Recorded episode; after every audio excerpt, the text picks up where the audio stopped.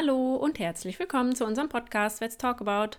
Ich bin Laura und am anderen Ende der Leitung ist die Franzi. Hallo, wir studieren beide Tiermedizin und möchten euch hier verschiedene Fakten, Krankheitsbilder, Studien und allgemeine Themen aus der Veterinärmedizin näher bringen. Der Podcast erhebt keinen Anspruch auf Vollständigkeit und ersetzt in keinem Fall den Gang zum Tierarzt oder zur Tierärztin. So, wir haben hier kleinen, so einen kleinen Jammerlappen im Hintergrund. Ich hoffe, ich hält jetzt mal die Klappe. äh, meine neue Hündin, die Valia, ähm, habe ich aber in der letzten Folge schon, äh, nee, nicht in der letzten, in der vorletzten Folge von ihr berichtet, über die Leishmaniose. Und ja, das, äh, sie hat uns leider noch einen weiteren Anlass gegeben, eine neue Folge zu machen. Und zwar hat sie Giardien mitgebracht aus dem Tierheim. Wer hätte es anders gedacht? Leider äh, sind äh, Parasiten wie Giardien überall verteilt und äh, gerade so ähm, Städten wie Tierheime, wo einfach sehr, sehr viele Tiere zusammenkommen, da kann das leider mal vorkommen, dass ein frisch adoptierter Hund auch Giardien mit nach Hause bringt. So, und darum geht es nämlich heute. Ähm, ja, was ist eine Giardiose? Das äh, sind also ausgelöst durch Protozoen, durch die Giardien als eine Endoparasitose im Gastrointestinaltrakt bei Hund und Katze. Und diese Giardien, habe ich ja gerade schon gesagt, die gibt es überall. Das heißt, sie sind fakultativ pathogen. Und was findet man überall? Die Zysten. Also es sind zystenbildende Flagellaten. Äh, meistens verläuft die äh, Erkrankung latent, also sie, sie ja, ist wie sagt nicht man klinisch denn? manifest, also hat keine klinischen Anzeichen. Genau, also man kriegt es auch oft einfach gar nicht mit.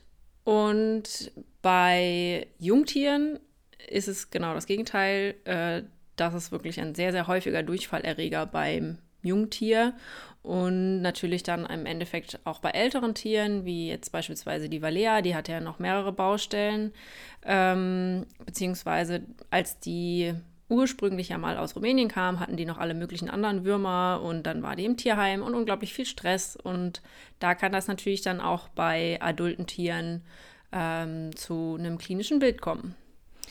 Zur Etiologie, äh, ja, die Erreger, habe hab ich gerade schon gesagt, sind Giardien aus der Gruppe Giardia duodenalis, also das bedeutet Giardia intestinalis und Giardia lamblia. Und dann gibt es noch alle möglichen anderen ähm, dazu ist noch wichtig zu wissen, dass wir verschiedene Genotypen haben. Äh, Genotyp A und B befällt beispielsweise auch den Menschen. Da komme ich nachher noch dazu. Mal wieder der typische Spruch, den ich nicht sagen wollte. Wir wollten es nicht mehr ähm, sagen. Äh, die Giardiose ist auch eine Zoonose. Ähm, allerdings eben mit, äh, ja, heißt Giardia nicht unbedingt gleich Giardia, also A und B. Genotyp äh, betrifft den Menschen und dann gibt es noch weitere Genotypen, die betreffen Hund und Katze.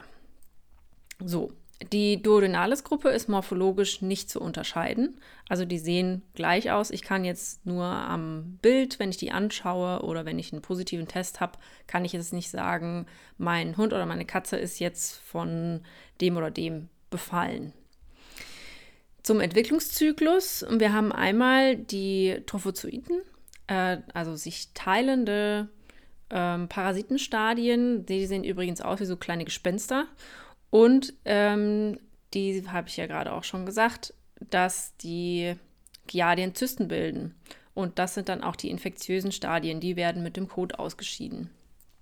Trophozoiten besiedeln ähm, das Darmlumen und die Schleimhaut, also oft im Duodemo, Duodenum und im proximalen Jejunum. Und selten kommen die auch im distalen Jejun und im, im Dickdarm vor. Ähm, ja, die Zysten werden mit dem Kot ausgeschieden und die sind draußen super lange infektiös. Also es gibt Giardien schon sehr, sehr lange auf dieser Erde. Und äh, es ist eigentlich völlig egal, was für ein Wetter draußen. Also sie können zwar bestimmte Temperaturen nicht ab.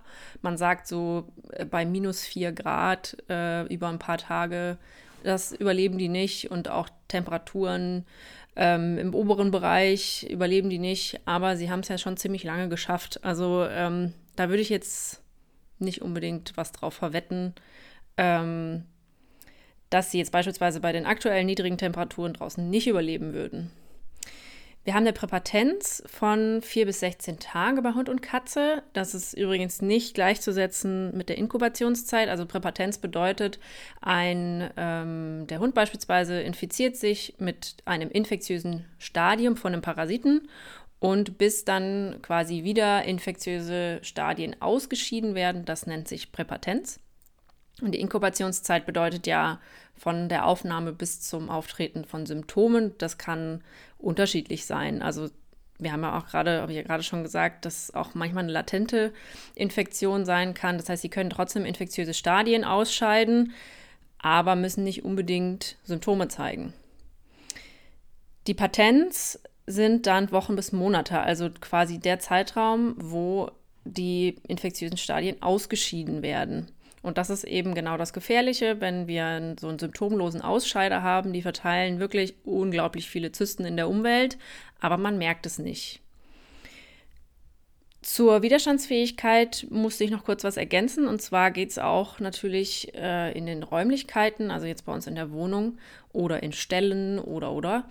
Ähm, Sie sind natürlich auch, wie sollte es auch anders sein, resistent gegen die meisten Desinfektionsmittel. Das kennen wir ja schon von anderen Sachen wie Parvovirose beispielsweise.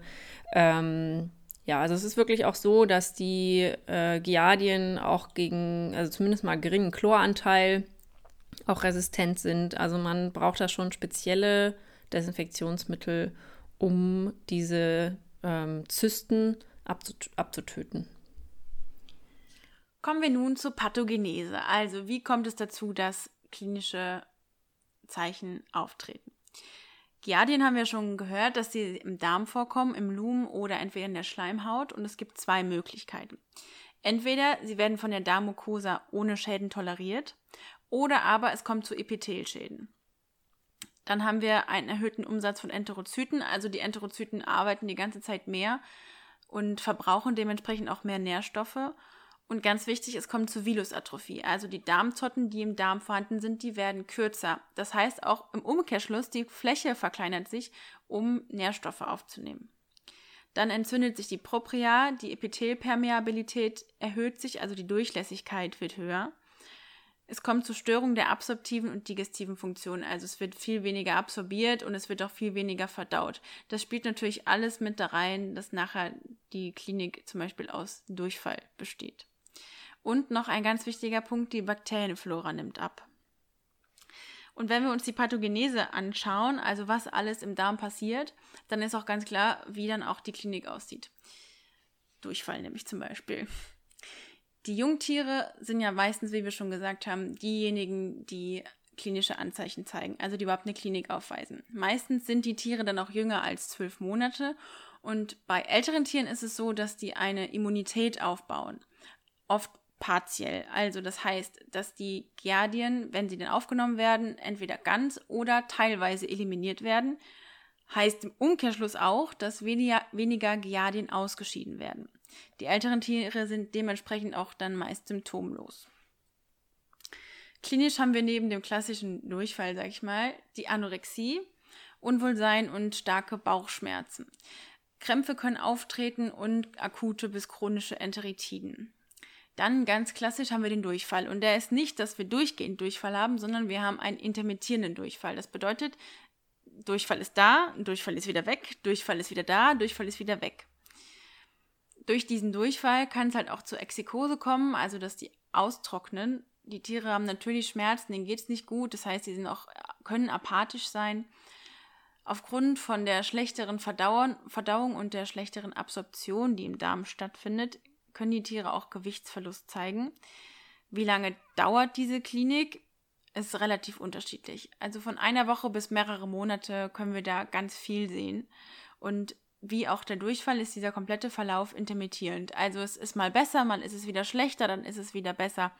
Das ist ein ganz klassisches Anzeichen für eine Giardiose und da sollten auch die Alarmglocken schellen im Kopf, wenn man das hört.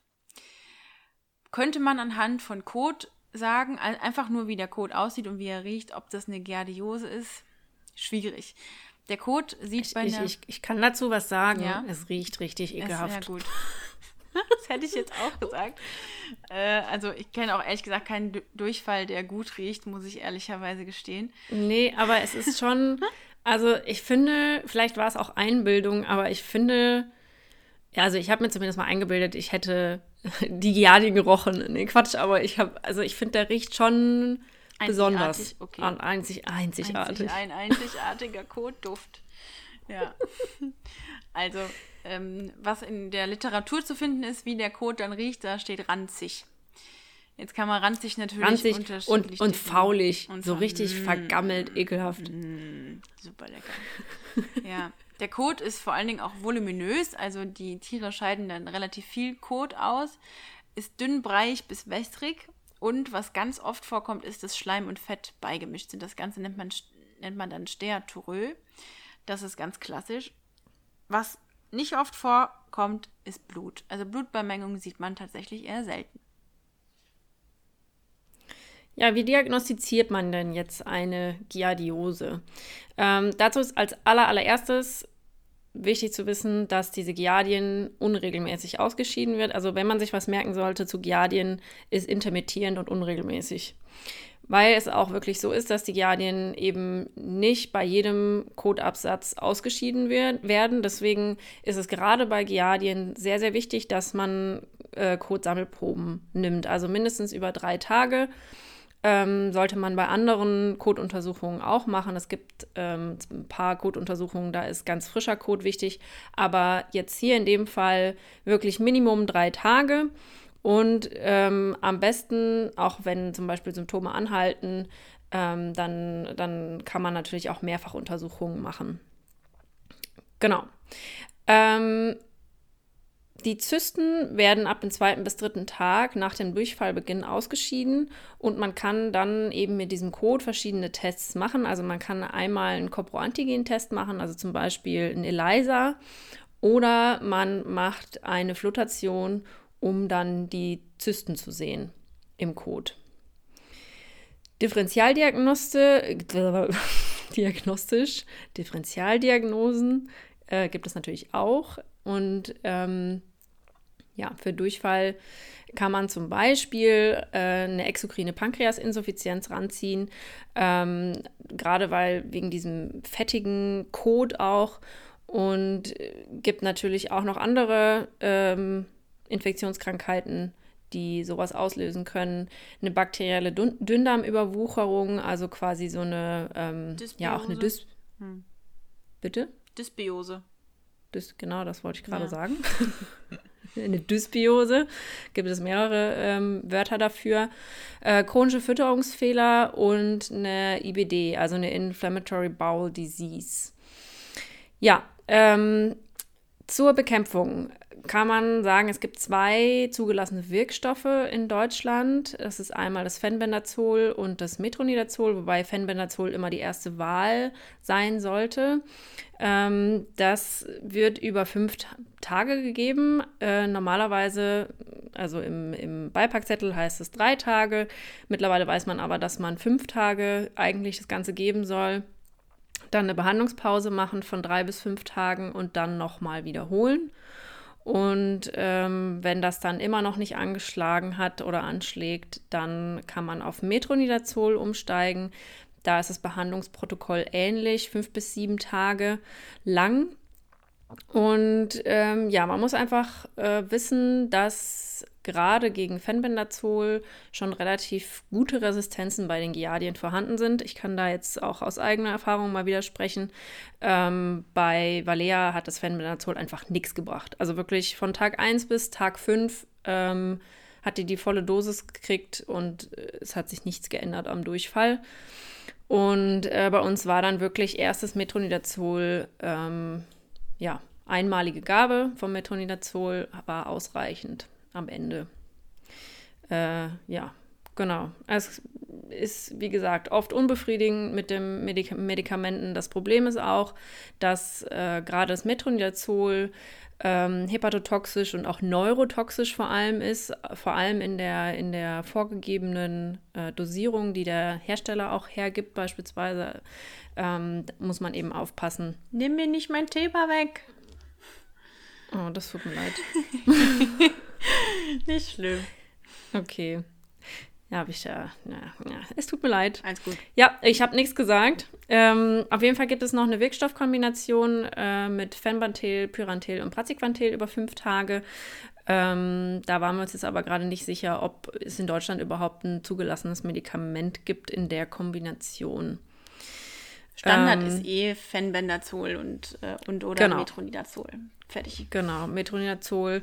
Und symptomatisch kann man natürlich noch den Durchfall behandeln äh, mit Elektrolytlösungen. Also gerade Jungtiere, ähm, denen geht es wirklich immer richtig kacke, muss man wirklich sagen. Also wenn die so einen schlimmen Durchfall haben, es ist äh, teilweise ja wirklich richtig wässrig, dann äh, sind die ja am ehesten anfällig. Ähm, dass äh, die einfach ausgetrocknet sind und dann muss man die unterstützen mit ähm, Elektrolytlösung und Infusion. Genau, was super, super, super, super wichtig ist, ist Hygiene. Da kannst du ja auch also, jetzt ein Lied von singen. ja, kann ich ein riesengroßes Lied von singen. Ich glaube, meine Strom- und Wasserrechnung Ende dieses Jahres äh, ist wahrscheinlich riesig. Ähm, also man soll, es gibt, genau, das wollte ich noch sagen, es gibt die SCAP-Empfehlung, also European Scientific Council Com uh, of Companion Animal ähm, und Parasites? Äh, Parasites, ja, genau, das hat noch gefehlt. Und zwar sind, äh, ist es eine Vereinigung von europäischen Veterinärparasitologen, wurde die gegründet. Und ähm, ja, die haben eben Leitlinien rausgebracht. Da ist, steht auch alles Mögliche zur Therapie drin und was man sonst noch so tun sollte. Und zwar eben nicht nur für die Giardien, sondern für alle möglichen anderen parasitäre Infektionskrankheiten auch. Und da kann man auch gerne nochmal drin nachlesen. Äh, da steht auch wirklich alles drin, was man denn wirklich machen soll zu Hause. Also ausreichende und gründliche mechanische Reinigung der Umwelt. Also alles waschen, was geht, über 60 Grad. Ähm, Näpfe auskochen, äh, ja, die Hunde waschen, äh, ja, alles, was man sich so vorstellen kann, wo diese Dinger sein können. Dass man die wirklich eliminiert kriegt aus einem häuslichen Umfeld, ist nicht sehr wahrscheinlich. Das muss man wirklich dazu sagen. Aber der Infektionsdruck wird natürlich geringer, wenn man wirklich regelmäßig reinigt. Wobei man schon sagt, dass angeblich zehn Zysten schon ausreichen sollen, um eine neue Infektion hervorzurufen. Nichtsdestotrotz, also man, ähm, ich habe das auch von einer Bekannten mitbekommen, die eben bei ihrem eigenen Tier nicht so gründlich war bei der ersten Behandlung. Und ähm, die hat halt eben die Näpfe nicht ausgespült zum Beispiel. Und nach der zweiten Runde quasi ähm, von dem Fenbendazol war immerhin durch die, weil sie dann eben die ganzen Reinigungsmaßnahmen gemacht hat, dann ist immerhin die Last schon mal ein bisschen gesunken. Also das muss man wirklich, ähm, man muss es einfach machen, so ätzend wie es ist. Tiere reinigen, Umgebung reinigen und wenn man ein Desinfektionsmittel, es gibt auch mittlerweile für den häuslichen Gebrauch ein zugelassenes Desinfektionsmittel, ähm, das ist wirklich äh, das, wo man dann halt auch die Umgebung einsprühen kann, was dann die auch abtötet. Ein normales Desinfektionsmittel kann man sich eigentlich sparen, weil das bringt nichts. Das kennen genau. wir ja schon von der Parvovirose. Genau. Ja, die ganzen Durchfallerkrankungen. Genau. Und als nächstes haben wir uns jetzt angeschaut, weil wir aus eigener Erfahrung noch Risiken und Nebenwirkungen nachschauen mussten von Fenbendazol und Mitronidazol, dachten wir, es ist gar nicht so uninteressant und erzählen euch jetzt noch was ein bisschen zur Pharmakologie von den beiden Stoffen. Bei Fenbendazol ist es ja so, dass es bei Hund und Katze anwendbar ist und nicht nur gegen Giardien wirkt, sondern zum Beispiel auch aktiv gegen Nematoden, einschließlich inhibierter Larven. Was man dazu sagen muss, ist, dass es teratogen wirken kann. Also bei trächtigen Tieren sollte es nicht ange angewandt werden. Jetzt stand in dem Buch bei dreifacher Überdosierung, aber generell wäre ich da sehr vorsichtig ähm, bei trächtigen Tieren das anzuwenden, auch wenn man es nicht überdosiert. Weitere Nebenwirkungen können sein, dass die Tiere gelegentlich erbrechen oder eine sekundäre Hypersensibilität entwickeln, vor allen Dingen, wenn man gegen Nematoden behandelt. Das Interessantere von beiden ist das Metronidazol, ähm, weil wir da auch ein bisschen hin und her überlegen mussten, welche Dosierung jetzt die passend ist bei Lauras Hunden. Und generell bei Metronidazol ist es so, dass es nicht bei lebensmittelliefernden Tieren angewendet werden darf. Also bei Hund und Katze, die sind in Deutschland ja nicht lebensmittelliefernd. Da ist es jetzt kein Problem. ja. Metronidazol. Gut, dass du es nochmal ja, noch gesagt noch hast. angemerkt haben, es war ein langer Tag. Bei, ja, gut. Ähm, genau, Metronidazol kann nicht nur gegen Giardien angewendet werden, sondern zum Beispiel auch gegen Stomatiden oder Gingivitiden in Kombination mit Spiramycin. Und Metronidazol ist ein Humanarzneimittel, was aber halt auch bei Hund und Katze anwendbar ist. Zudem wirkt es noch gut gegen anaerobie Infektionen, zum Beispiel bei Infektionen im Maulbereich. Und es ist ein Antiprotozoikum. Deswegen können wir das ja auch gegen Giardien verwenden. Es wird beispielsweise auch, ähm, äh, weil wir die IBD vorhin eingesetzt, äh, angesprochen genau. haben, Zusammen und auch bei einem, ja. bei einem Bacterial Overgrowth, also hier die ähm, Dysbiose. genau. da kann das, also da wird das tatsächlich auch eingesetzt. Genau. Ja, bei so Magen-Darm-Geschichten ja eh ganz oft. Ja. Genau. Wie das bei Giardien angewendet wird, haben wir eben schon gesagt. Da sollte man noch schauen, dass man es vielleicht mit Futter verabreicht und nicht auf nüchternen Magen. Die Nebenwirkungen sind ganz interessant. Es hat nämlich ein mutagenes und ein kanzerogenes Potenzial. Also es kann, ähm, also die Gefahr, dass es krebserregend ist, ist erhöht. Und was bei im Buch stand bei Überdosierung. Wir haben aber auch andere Quellen gefunden, wo es halt darum ging, wenn es länger angewendet wird als zwei bis drei Wochen, dann kann es nämlich auch zentral nervöse Symptome hervorrufen, vor allen Dingen bei einer höheren Dosierung. Also ich wäre generell sehr vorsichtig. Wir hatten nämlich die ähm, Fragestellung, ob wir 10 Milligramm pro Kilogramm geben oder ob wir die Dosierung höher ansetzen. Und da gab es ein paar unterschiedliche Meinungen, weil bei einer höheren Dosierung steigt eben auch die Gefahr der zentralen nervösen Symptome, vor allen Dingen bei längerer Anwendung, also zwei bis drei Wochen. Die Symptome können dann sein entweder Ataxie, Tremor oder Krämpfe. Wenn es verabreicht wird, dann am besten nicht intramuskulär und auch nicht subkutan, weil es einfach lokal schlechter verträglich ist. Zudem kann das auch die Spermatogenese stören. Also wenn wir jetzt einen Hund haben, der noch in der Zucht eingesetzt werden soll, Rüde, vielleicht auch mit Vorsicht genießen, das Metronidazol. Auch wenn das jetzt keinen richtigen Beleg hat, sollte man auch, wie auch beim Fenbendazol, vorsichtig sein beim Einsatz bei trächtigen Tieren. Da haben wir, wie gesagt, keinen Beleg zu, nur dass man da generell Vorsicht walten lassen sollte. Ja. Ähm, genau, dann wollte ich noch kurz was zum Zoonosepotenzial sagen. Ähm, ich habe ja die, die Genotypen angesprochen. Es gibt ähm, beim Menschen, übrigens heißt das beim Menschen nicht Giardiose, sondern Giardiasis. das ist natürlich ganz wichtig, dass man das, äh, dass man da was anderes zu sagt. Ich finde Giardiose hört sich viel besser an. Auf jeden Kommt Fall. Kommt doch viel besser über die Lippen als, wie heißt das, Giardiasis? Giardiasis. Giardiasis? Giardiasis. Äh, Giardiasis, ja. Ähm, naja, auf jeden Fall ist das bei Menschen so, dass die mit dem Genotyp A und B äh, infiziert werden können. Und äh, A kann auch den Hund befallen. Das heißt, es gibt schon die Möglichkeit, dass, wenn es dumm läuft, dass der Hund mit dem Genotyp A infiziert ist und dann kann sich auch Menschen anstecken. Das heißt, generell ist es eine Zoonose, ja. Besteht eine richtig krasse Gefahr, dass wir uns an einem Hund anstecken? Nein. Aber es ist potenziell möglich und gerade wenn man ähm, mit Säuglingen, also wenn man selber ein Kind hat oder wenn die Verwandten äh, Babys haben oder man immunsupprimierte Menschen im was? Jopi. Young, old, pregnant und immunodeficient sie. oh yeah. Oh, ja. Der war gut. Ja, genau. Ja. Also das Juppie. war das, was ich sagen wollte im Endeffekt. Ähm, das kann bei Menschen eben auch heftige Durchfälle ähm, Durchfälle äh, verursachen. Verursachen, das war das Wort, was ich gesucht habe. Und äh, vor allem, wenn das unbehandelt äh, ist, kann es richtig, richtig mies werden. Also gerade für die Säuglinge. Das ist ähnlich wie bei den Jungtieren. Ähm, die sind ja sehr anfällig für Flüssigkeitsverluste und dementsprechend, ähm, ja, weiß ich auch nicht. Ich glaube, Humanmediziner haben das auch nicht so auf dem Schirm mit diesen Giardien.